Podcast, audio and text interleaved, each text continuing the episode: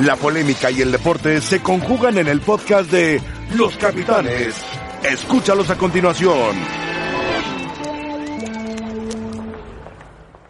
Dentro del el proceso express ofrecido el viernes pasado, recibimos siete controversias de jugadores del club Veracruz por un monto de los contratos federativos de estas siete controversias que asciende a dos millones cuatrocientos ochenta mil trescientos cincuenta pesos, los mismos que les puedo confirmar que ya fueron pagados el día de hoy con los jugadores y las jugadoras que metieron sus controversias después del ofrecimiento del trámite express, estos ascienden a 41 controversias, de las cuales el monto de los contratos federativos tiene un total de 10 millones 608 mil pesos.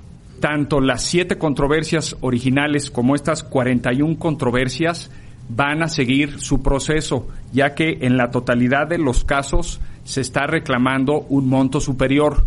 Para poder determinar el pago final, vamos a requerir cerrar estos procesos en tiempo y en forma. Una vez que se terminen todos los procesos, ahí vendrán las fechas eh, de pago. Habrá que ver en su momento cuáles son eh, los requerimientos en cuanto a, las eh, solicitudes de pago hacia la directiva y hasta entonces podríamos determinar las sanciones. Lo que sí, repito, es en caso de que no se den los cumplimientos, habrá sanciones. Bienvenidos, muy buenas tardes. Qué gusto saludarle. Estamos en Los Capitanes con Mario Carrillo. Servidor y amigo Mucho gusto. tuyo. Al querido Héctor Huerta también. frío, Mario, frío. ¿Tú frío? Sí, estás helado. Es que hace frío, ¿eh? Es correcto. Está medio frío. ¿Qué pasó, George? ¿Cómo estás? Qué gusto saludarte. Qué gusto, un placer, todo bien. ¿Cómo ¿Ustedes qué tal? Bien, contento de estar con ustedes en Los Capitanes. A ver, Héctor Huerta, tus impresiones de lo que acabas de escuchar de John de Luisa. Bueno, pues las controversias se resuelven de manera momentánea un problema que es más de fondo, que no se va a resolver definitivamente, y está en el vacío el asunto de los contratos verbales, porque John de Luisa claramente dice lo que está establecido en la federación, pues lo pagamos, ¿no? Los acuerdos verbales, tiene que aceptarse en controversia el jugador, el dueño, aceptar el dueño que ese contrato verbal tiene validez legal para que entonces se convierta en controversia, se asiente en el acta y tenga que pagarlo el Si dueño. no lo acepta el dueño, Pues no, no existe adeudo. porque no hay nada firmado. Nada firmado. Todo es de palabra. ¿Y Ahora, hay una columna que escribió Chelis en, en, en Puebla, sí. eh, que, se llama, que se llama El último clavo en, el- en mi ataúd, dice. Y él habla de que como el 70% de los equipos tienen doble contrato en México. Así trabajan con doble contrato.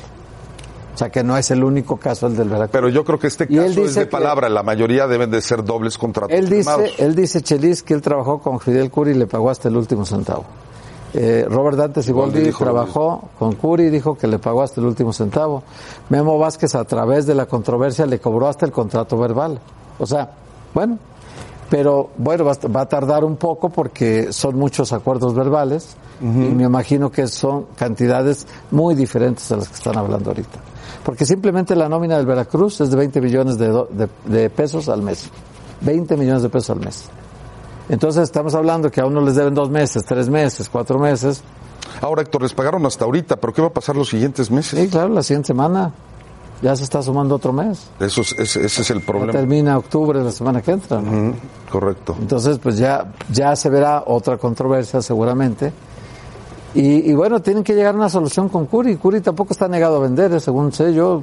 Le dijo a David y, y- y yo he sabido también por otro lado que él no está negado a vender, pero tam- lo que no está, lo que está negado es a regalarles. Claro. Eso, eso no se los va a regalar. ¿Tú qué piensas, George?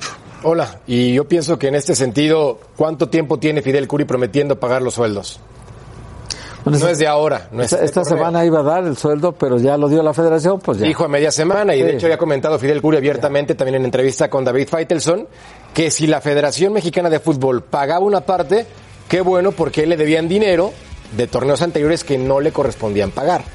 Yo lo que veo es una mala administración no nueva, promesas falsas de hace años y un directivo que se ha encargado de verle la cara a los futbolistas con dobles contratos. Pero el problema principal es, si tú como jugador llegas y vas a firmar un contrato donde te pagan 10 pesos y por fuera, ya sea en efectivo, cheque u otra manera, te dan el resto de tu sueldo, algo está mal.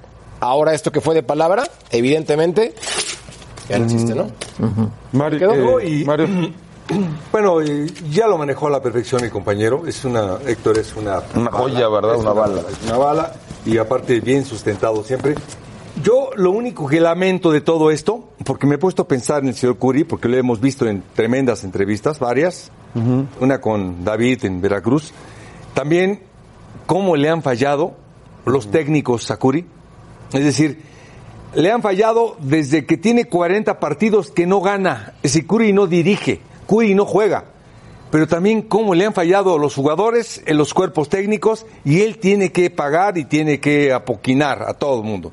Y él tiene que pagar y él, yo lo que he visto es que no se ha echado para atrás, dice simplemente no tengo dinero, no conozco la problemática, simplemente conozco lo que me comentan mis compañeros, pero también lamento un poco que no le hayan cumplido a él porque esta situación que es de él también es de, de Mesa, de Siboldi, de los entrenadores que estuvieron, pues no han podido. El grupo de jugadores, los promotores que le han metido jugadores también han fallado. Los jugadores tienen su parte, él tiene su parte.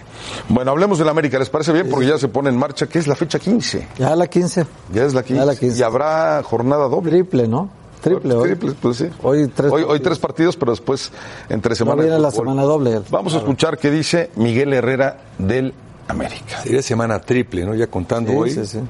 Ha sido un torneo bueno a secas, porque a pesar de las imponderables que ha habido, como ustedes lo, lo están diciendo, tanto lesiones como, reitero, las que sí están en nuestras manos son suspensiones y que desafortunadamente hemos caído en ellas, pues el equipo está ahí, está ahí, no hemos salido de, de zona de calificación, pero en este equipo un torneo bueno no, exi- no, no, no sirve. Sirven torneos buenísimos, extraordinarios, torneos que estés peleando la parte de arriba de la tabla todo el tiempo, que estés entre los cuatro primeros. Entonces, de esa exigencia sabemos que está en este club y tendremos que asumirla. Henry está iniciando por lo que está haciendo y Nico está en la banca, ya está recuperado, no es que se está recuperando, ya está recuperado y ha estado en la banca.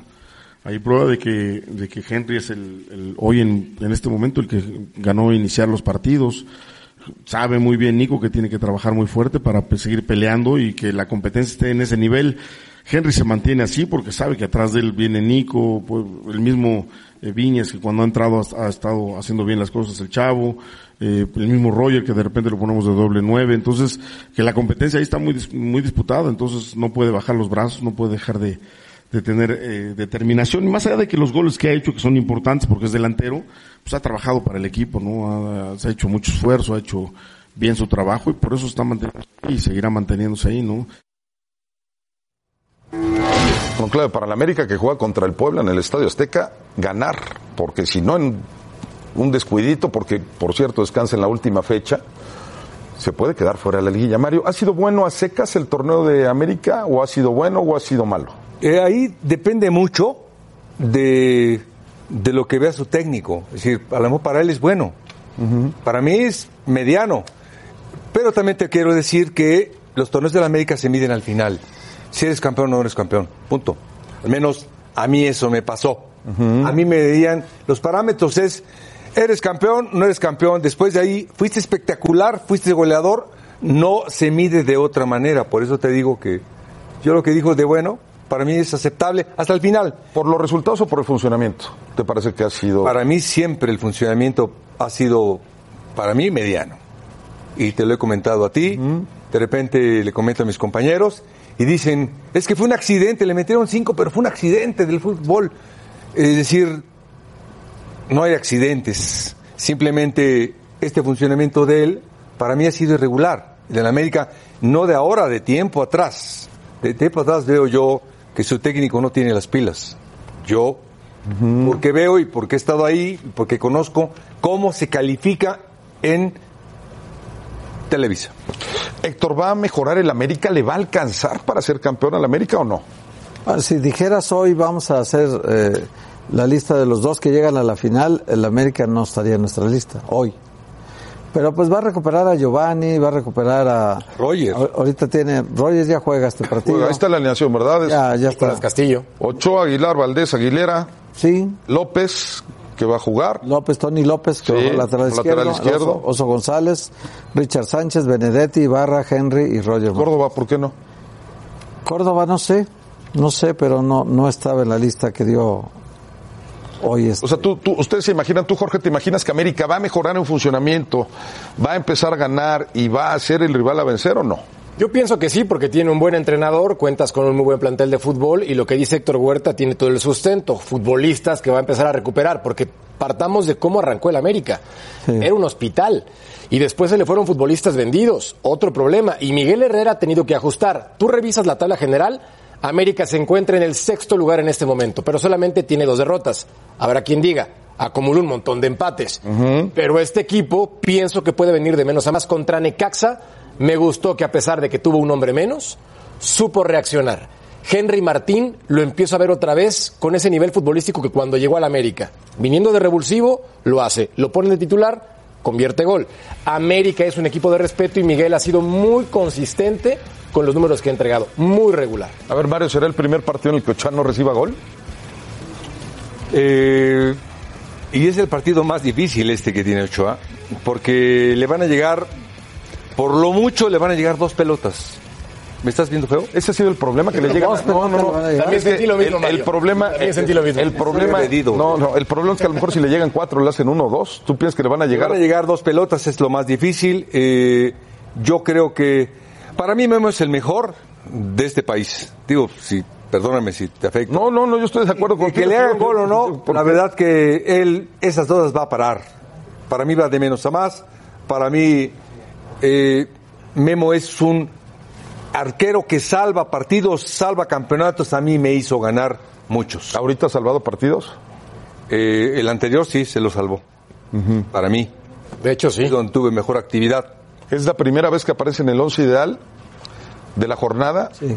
Ah, y Ochoa. aparte, y aparte Memo está a medio gas, ¿eh? Medio gas. Todavía no lo vas a ver a ¿Y plenitud. cuándo lo vamos a ver? Y una, Pronto, pronto. una cosa que también hay que decir, la defensa del América se acostumbró a Marchesín. Se. Ya, ya, ya se conocían de memoria, ¿no? Y eso sí cuenta, ¿no, Mario? Que el portero se conozca bien con su zona defensiva. Porque con Marchesín duraron mucho tiempo trabajando, mucho tiempo. Sí, y aparte Marchesín. Es muy buen arquero. Otra característica, también, otro. pero buen arquero, muy buen arquero. Muy buen arquero. Cada quien. Pero Memo es muy buen arquero también. ¿Qué pusiste en tu quiniela? Yo, América, no, yo que la América, América. ganaba.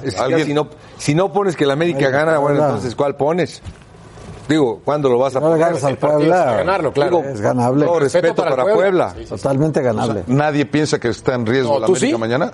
¿Tú sí piensas que le va a ganar? No, es favorito el América, pero como están las cosas y que no ha jugado Yo- bien, como dice Mario, Empate. y que el funcionamiento y que los resultados no se dan. El Puebla ha mejorado. Y empata y empata y empata y Juega empata el América, Reynoso. ¿por qué garantizar que va a ¿Hace ganar? empate Amé- América Puebla? Tú? No, no. Empate. Ya ves, lo acaba de Ah, ¿en decir, por eso se lo pregunté. Yo, Yo creo que el América eso golea. porque vi a... ¿Por qué te vi feo? No, aparte me viste feo, pero yo para mí empatan. Bueno, Rebe, ¿cómo estás? ¿Quién gana? ¿América o Puebla? ¿Quién, quién, quién piensas tú que gana? Híjole. Viene del Toluca, Rebe, vienes del Yo vengo Toluca. de Sabe. Toluca. Tú sí sabes, Rebe, tú sí sabes, bien ahí. Los saludo con muchísimo No, dime, dime, dime, no te hagas. de los capitanes, no sé, la verdad, no sé. A ninguno de los dos le voy. Pero no si tengo porque que decir algo, pues puedo decir empate o algo así. Empate, empate. está con Mario, Ah, sí, está bien. empate. Mira, ya hay dos Mario. que piensan que son empates. Muy bien, Dale, bueno. Nate Díaz se supone que iba a pelear el 2 de noviembre, pero salió adverso su examen antidoping, así que por lo pronto el luchador no viajará. Así entonces estamos en pausa si esta pelea se va a llevar a cabo de la UFC. Y es que iba a enfrentarse a Jorge Masvidal. Pero después del examen, él está esperando a ver qué es lo que dice la UFC, cómo, eh, si va a haber algún castigo o no, si va a poder presentarse a la pelea. Entonces, por lo pronto no viajará, pero creemos que todavía hay tiempo para que pueda llegar. Nosotros los invitamos a participar en nuestra encuesta del día en arroba ESPN Capitanes. ¿Cómo calificarías el torneo del América hasta el momento, después de la conversación que hemos escuchado que han tenido los capitanes? ¿Buenos a secas, regular o malo? Regular con el 50% hasta el momento. Sigan participando contra nosotros. Muy bien, la era de Ares de Parga en Pumas está por terminar y al volver los capitanes califican su gestión. Nosotros seguimos con más.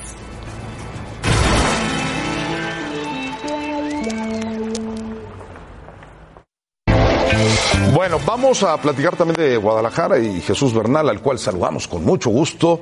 Nos platica de la actualidad de Chivas. Jesús, ¿cómo estás? Buenas tardes. Saludos Ángel, buenas tardes aquí desde Guadalajara, donde el equipo de Chivas están conscientes que ni un solo futbolista está seguro de lo que pueda ocurrir después del torneo, dado los malos resultados que ha obtenido el equipo. Esa situación los tiene un poco tensos, ¿no? La incertidumbre de saber qué es lo que va a pasar. Sin embargo, ellos confían en que todavía pueden clasificar a la liguilla, más allá de que es complicado este tema, porque necesitarían ganar todos los partidos que restan en el campeonato y bueno, pues es algo que luciría como poco probable para este certamen. Si les parece, escuchemos lo que dijo el futbolista del rebaño, Irán Mier. Yo creo que nadie está seguro. Eh, tenemos que seguir demostrando, es demostrar partido tras partido que quieres estar ahí jugando, que quieres, que quieres eh, seguir en esta institución, que quieres sacar adelante el equipo.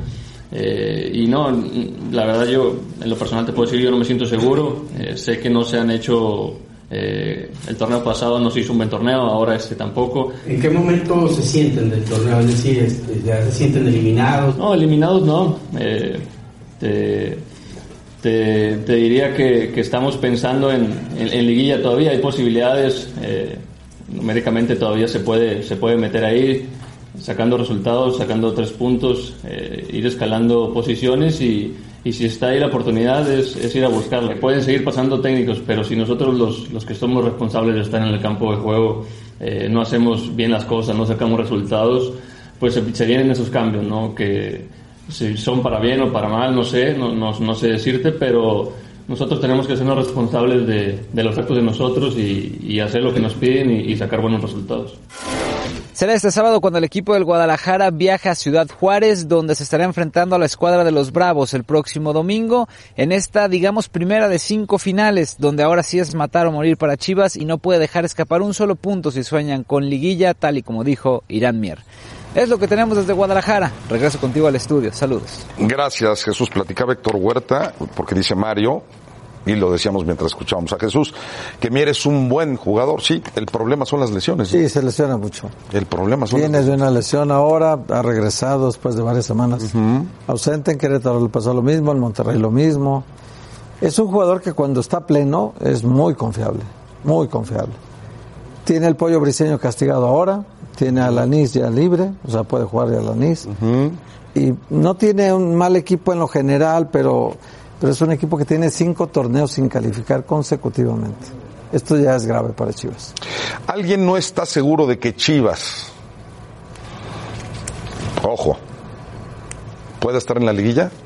O sea, todos ya lo descartan aquí. Ya. Ya, claro. Tiene 13 puntos, es décimo sexto. ¿Cuántos tiene que hacer? El, el 8 que es el 8 que es Morelia tiene 19. Tiene que ganar, los cinco, partidos de de cinco. De cinco de cinco. Sí, está em, fácil. Y bueno, no es tan fácil. Igual sí ya. Es decir, no, no, no, no. Sería muy aventurado de mi parte decir 5 gana 5. No, el problema es el calendario también para el Guadalajara. A ver, eso está. Hay que ver ahorita cuando quiera cargar el internet, qué mira, mira mientras, mientras, George, vale la pena los, los puntos. ¿Cuál es la proyección de, de, de, el equipo de Guadalajara? Mira, yo no dependo del internet. 21 aquí, puntos, diferencia de goles no, las 4, va a Aquí está ya. No, a Juárez. Es fácil, es Va contra Tijuana. Enfrenta al Toluca como visitante, recibe al Querétaro y va contra Veracruz. Pensemos que contra Veracruz va a sacar tres. tres. Vamos a pensar tres. Contra Querétaro como local no estoy seguro. Contra Toluca como visitante, no estoy seguro. Contra Tijuana como local, no estoy seguro. Contra Juárez como visitante, no estoy seguro. De ninguno de los cinco está Solamente seguro un partido. más que del de, Veracruz. ¿Alguien está seguro en los partidos de que va a ganar los cinco de los que hemos dicho? Al Veracruz puede ser que sí le gane. ¿eh? No, le va a ganar al Veracruz. puede ser, puede ser Héctor. Pero fuera ¿O sabes peor al Guadalajara que al Veracruz? Juárez acaba de ganar de visita, viene con una Dos victorias seguidas, Héctor. Viene con una gran moral. En casa es difícil el equipo. Yo creo que Juárez sí le puede ganar a Chivas el domingo. ¿Mejoró Guadalajara con Tena? Eh, yo creo que lo sobrellevó. Lo sobrellevó. Te repito, a mí me gustaba la propuesta de Tomás. ¿Sí? Eh, por lo menos le veía una intención. Y al flaco, la verdad que lo mataron. Es decir, debutaron contra el América. Es decir, de entrada es muy brusco su llegada. Entonces ahorita lo va sobrellevando. El flaco Tena es un entrenador que necesita muchos jugadores de otro tipo, de otro nivel para que surja algo en él. Él así nos ha acostumbrado. ¿Quién te decepciona más de los de adelante? ¿Oribe? ¿Pulido? No, a mí me ha decepcionado mucho la directiva con tanto cambio de entrenador, porque a mí el plantel me gusta. A mí en lo particular me gusta, siempre me ha gustado, siempre me ha gustado Pulido, el Conejo Brizuela, eh, el chico de Toluca me han gustado mucho, los volantes, los defensas, para mí son buenos arqueros. Me mencionaban hace poco, es que tenemos esos seis refuerzos para Guadalajara, yo me quedaba con los que tiene. Y entonces, ¿por qué, si Porque tiene buenos tiene futbolistas apostar. y buenos entrenadores, ¿por qué quien te decepciona es la directiva? Pues la directiva, Tiene que según apostar. esto, puso buenos jugadores y buenos No, lo entrenadores. que te quiero decir es, es que pones palabras en mí que yo no dije. Te No, gusta no, siempre. no, no, no. Tienes ese sistema tú. Est- ¿Están de acuerdo no? palabras O sea, fíjate, no tiene buen equipo. Yo te digo, entrenadores. gusta el equipo. Lo de- lo- el que lo decepciona es la directiva, pero si la directiva le dio, según Mario, muy buenos jugadores y buenos técnicos, entonces ¿por qué la Yo culpa es de la dije- directiva? Yo cuando dije buenos técnicos, te, dijiste- te di- te dije, me gustan los jugadores, es un equipo que siempre tiene que apostar al conjunto, ¿sí? Y no han dejado a los entrenadores darle una idea, tiempo, para que desarrollen ese conjunto. Están cambiando y cambiando y cambiando. Pero Cardoso tuvo tiempo y no lo Sí, hizo. por eso, ahí, bueno, ahí falló Cardoso. Sí, claro. Los entrenadores han fallado, la directiva ha fallado, los jugadores han fallado, cada quien en su parte. Cardoso este pidió- equipo tiene que apostar al conjunto. Guadalajara en la historia, te puedo decir la alineación de hace 20 años. Calderón, Chaires, López, Villalobos, Villegas, hace Ponce, 20 no, Onofre. Marvin, es como Bueno, era cuando 20. yo tenía 10 No, años. no, de hace 20 no. Bueno, bueno, uno de ellos. Tómale otros Lo 20. conozco, todos lo conocemos. Apostaban al Otros conjunto. 30. Willy Gómez, Carlos Calderón en los cambios. Apostaban al conjunto. Siempre, desde que tengo uso de razón. Ahora no le eches la culpa a los jugadores ni a los delanteros, por favor. No. Me estás viendo mal desde hace rato. O sea, ¿a quién le echó, ¿a quién le echó la culpa entonces? no, no, no. A mí que hay Estoy algo personal. Culpa a la directiva, a los Es que yo- técnicos. pero a los- aparte lo, lo veo con cariño siempre, mal, lo veo con cariño siempre, pero pues, Yo creo que no, te está hay que echarle la culpa a los jugadores o no. ¿O no, Héctor? ¿Tú no le echas la culpa a los Hay jugadores? responsabilidad. Yo creo que todos tienen la culpa. Todos. Todos tienen. Bueno, Cebares de Parga. Cebares de Parga, sí. Bueno, Marisa Lara nos tiene esta pieza. Vamos a, a ver cómo fue la gestión de Ares de Parga con Pumas. El 20 de mayo de 2016, con 161 votos a favor, fue electo Rodrigo Ares de Parga como nuevo presidente del patronato del Club UNAM. A tres años y medio de gestión, da un paso de costado. La renuncia se da en un momento de escándalos para el directivo. En el plano deportivo, el descontento popular de la afición era evidente.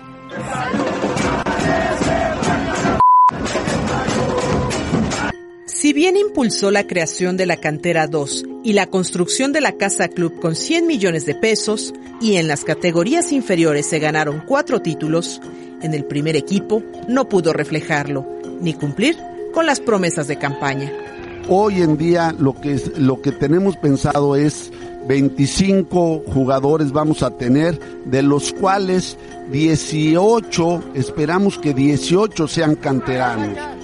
Actualmente están registrados 15 jugadores de cantera con el primer equipo, pero solo dos son titulares con la categoría sub-23, Andrés Siniestra y Alan Mozo. El club va a tener a partir del año 2021 dinero para comprar jugadores de a de veras. Luego de desdeñar a los mismos refuerzos que él contrató, de 25, solo dos le dieron dividendos a Pumas, Nicolás Castillo y Carlos González. El trato directivo hacia su propio equipo de trabajo dejó muchos sinsabores. Leandro Augusto, director deportivo de Pumas, lo constató después de la derrota ante Cruz Azul el 20 de abril, donde le gritó públicamente. Y así, Rodrigo Ares de Parga deja un paso gris en los Pumas, equipo al que prometió llenarlo de glorias, pero se va como el primer presidente del club en 18 años que no alcanzó ni siquiera una final.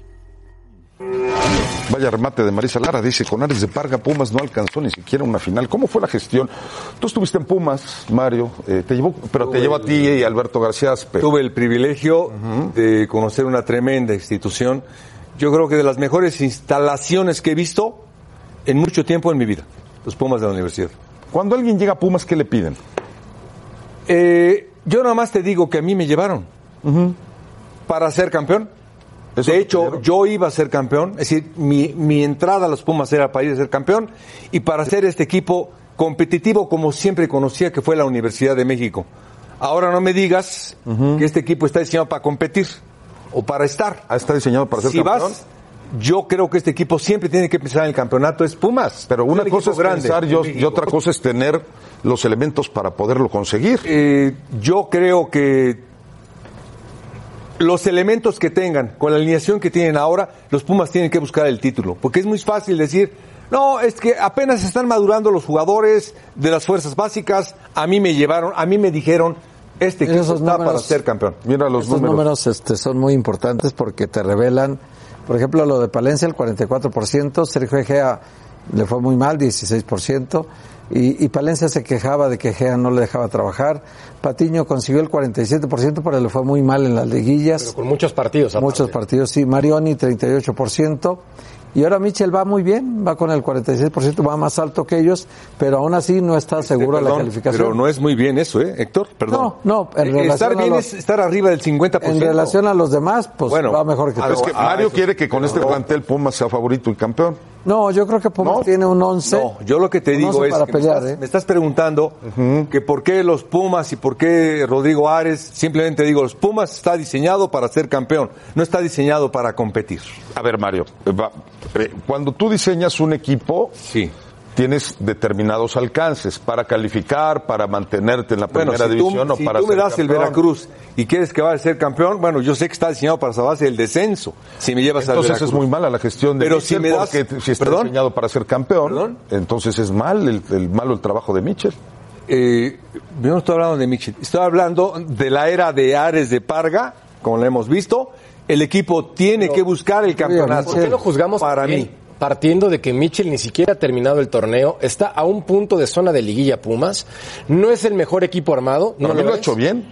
ha tenido un trabajo regular, acaba de perder en casa un partido Sí, muy importante, no tenía donde que haber tenía que haber ganado, y el equipo universitario está a solamente un punto de zona de clasificación. La ventaja del sistema competitivo en México te permite pensar, estando en la fiesta grande, ser campeón. Así llegó a la final un Querétaro, llegando en los últimos lugares y disputando una final contra Santos Laguna.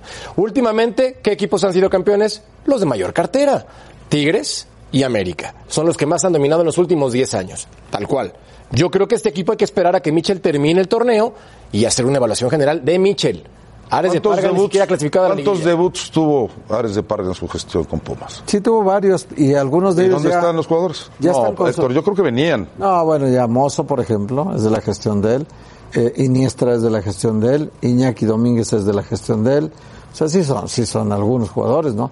También trajo un canterano del Atlas como Vigón que, que creo que le ha rendido al equipo, ha estado trabajando bien para el equipo.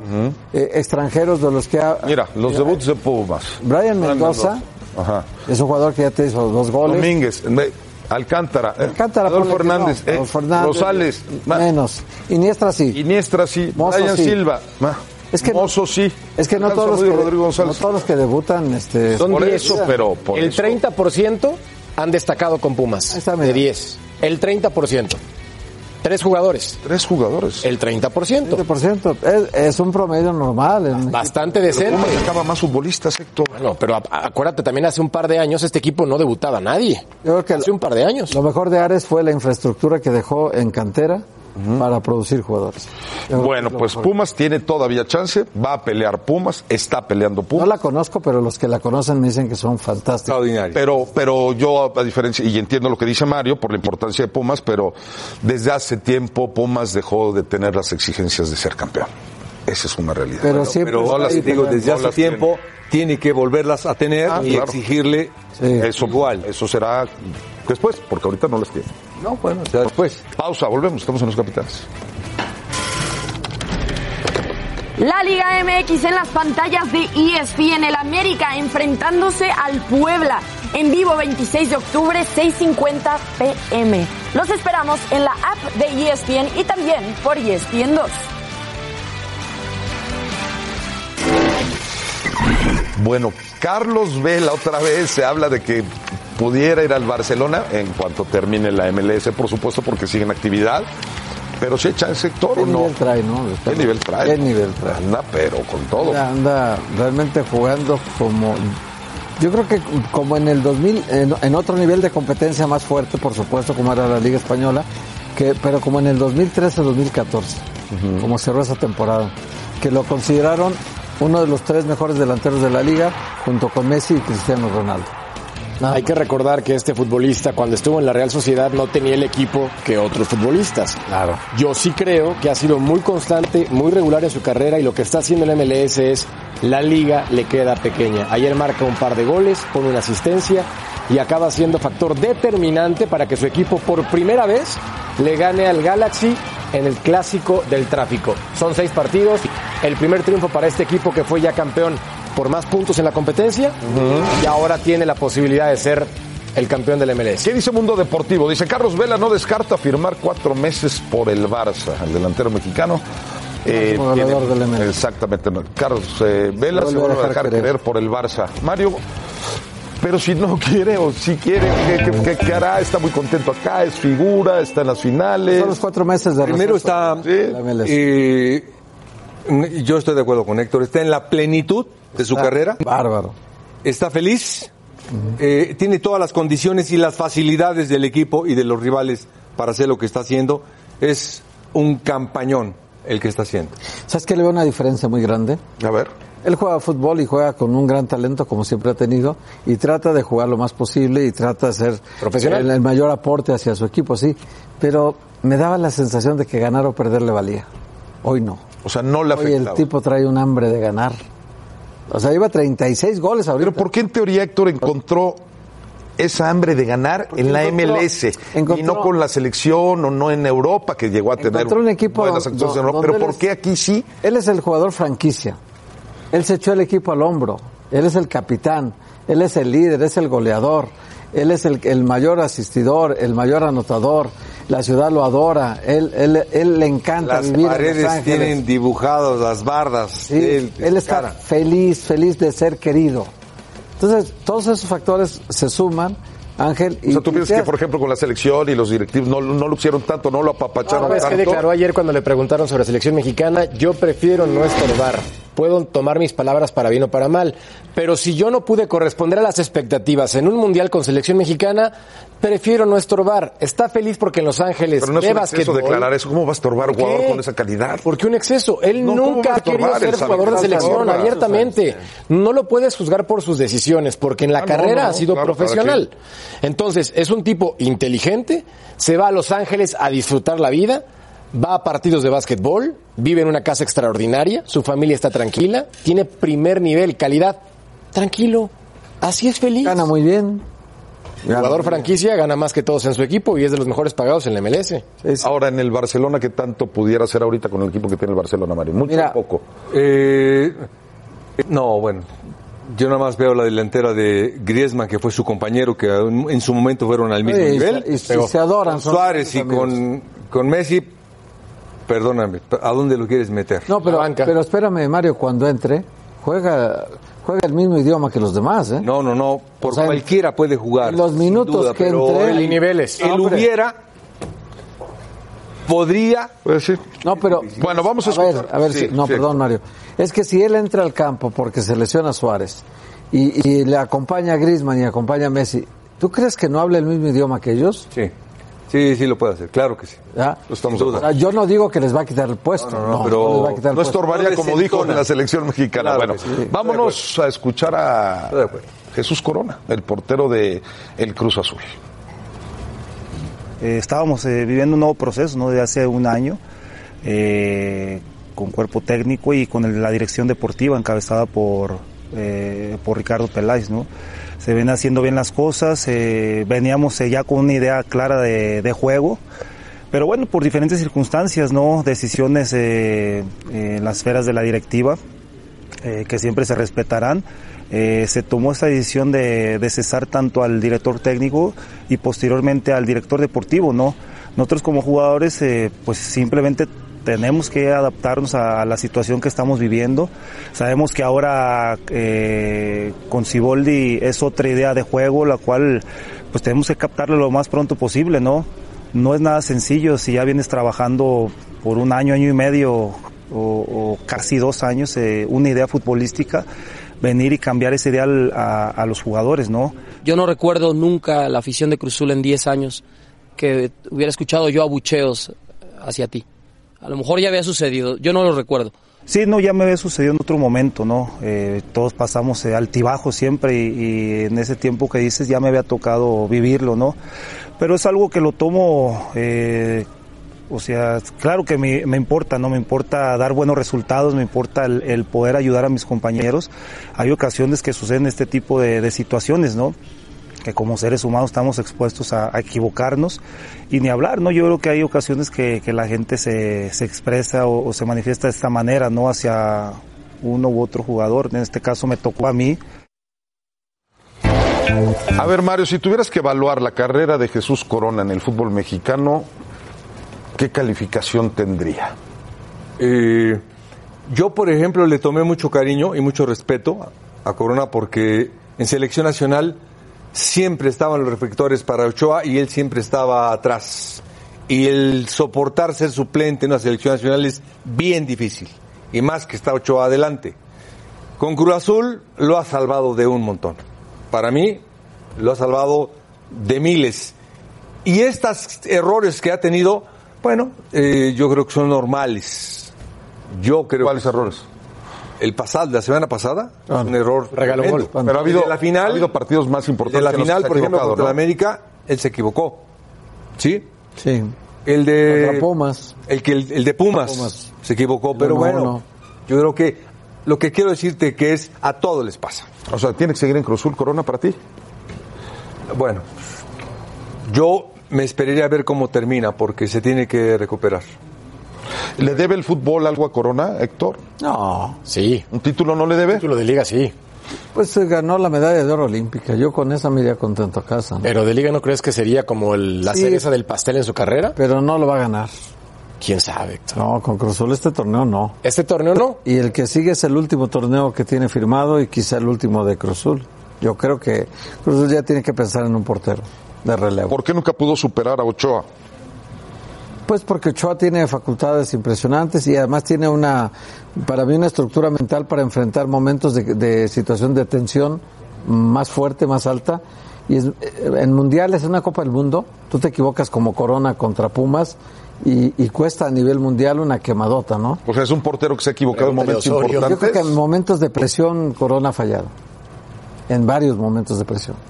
Y ahora, y, y Ochoa te falla muy poco en momentos de presión. Hoy ha hecho dos mundiales, Ochoa, y, y, muy difícil de superar. O sea, ¿tú lo pondrías en el top 5 en la historia de los guardametes mexicanos, Jorge, o estoy exagerando? Creo que habría que tener una lista top 10. Hay que ampliarla más la lista. Top 10. Hay que ampliarla más. Sí, por ejemplo, tú ves, no solamente tuvo problema con Ochoa para quitarle la titularidad, con Osvaldo Sánchez. Es un portero de 38 años de edad. Se ha ido a mundiales y nunca ha jugado. Entonces, talento tiene. Con la selección mexicana, y lo decía Héctor, en Juegos Olímpicos, uh -huh. campeón Ahí. y fue figura. Ahí. Él fue el mandón. Con El jóvenes capitán, fue el mandón, el capitán, Junto con Oribe Peralta. Ese, ese es el momento cumbre de su carrera. Pero yo sí creo que a su carrera le hace falta un título de liga por todo lo que ha entregado con su categoría. Y estuvo muy cerca de conseguirlo. Sí. Y lo puede conseguir, lo podría conseguir en el América o en Tigres, en Monterrey más, quizá. Más, más, más. Va a decir.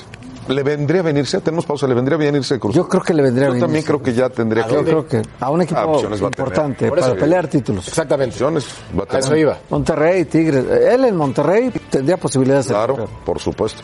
Bueno, pausa, estamos en los capitanes. La Serie Mundial de las Grandes Ligas está en la pantalla de ESPN. Los Houston Astros ante los Washington Nationals esta noche a las 7 pm tiempo de la Ciudad de México. Los esperamos en ESPN.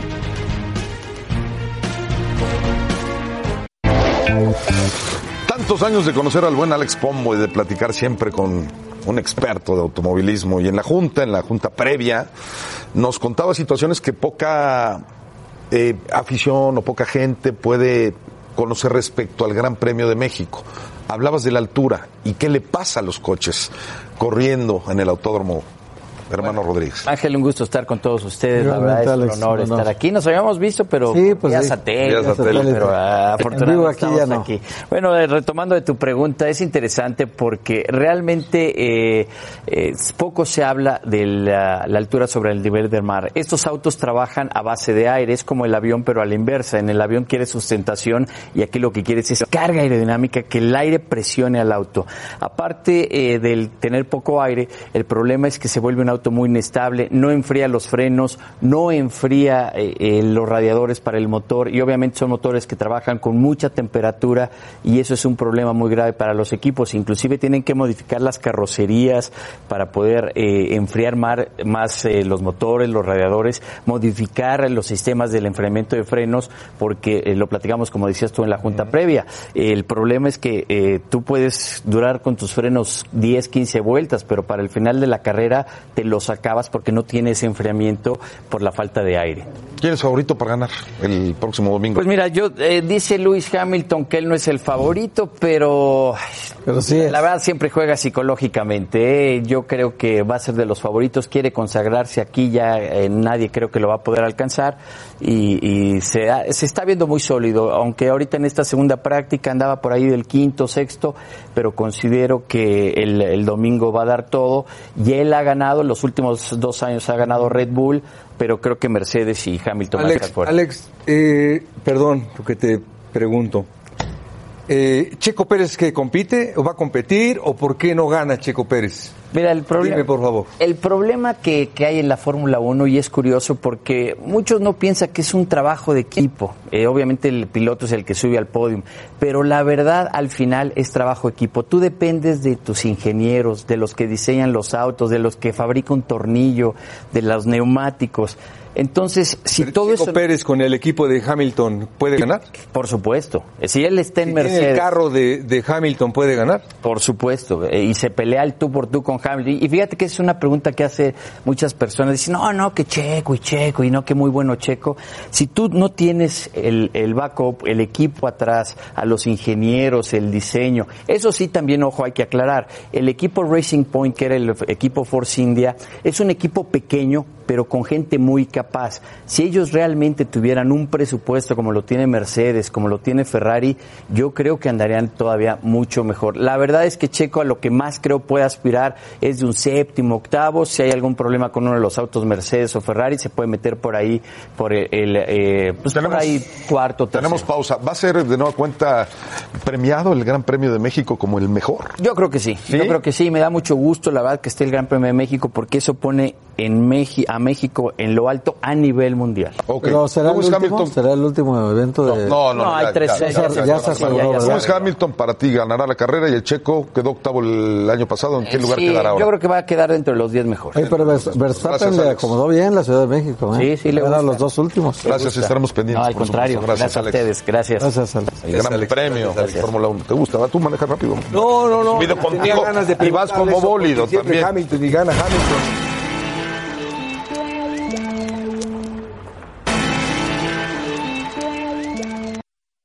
Amigos de los capitanes, esta tarde en ESPN Radio Fórmula, la conferencia de prensa que ofrecieron John de Luisa y Enrique Bonilla, el eh, momento que se vive en la Fórmula 1, rumbo a la conclusión de la gran prueba del automovilismo deportivo el fin de semana en la capital de la República Mexicana, el comienzo de la jornada número 15 del Campeonato Mexicano de Fútbol de la Primera División y la conferencia de prensa que ofreció el afamado mariscal de campo Tom Brady. Todo eso y más esta tarde aquí en ESPN Radio Fórmula.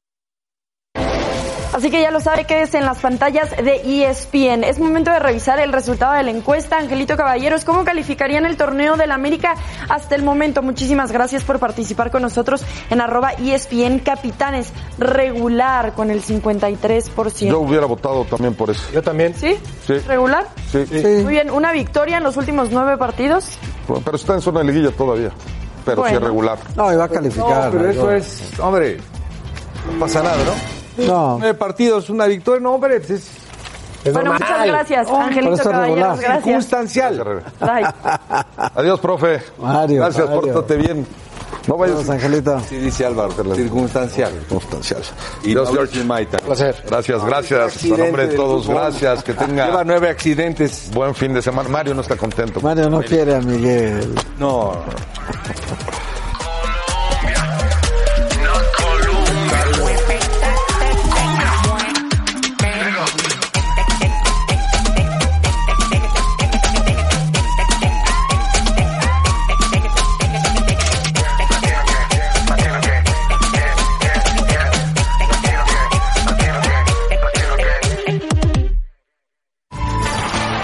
Gracias por escucharnos.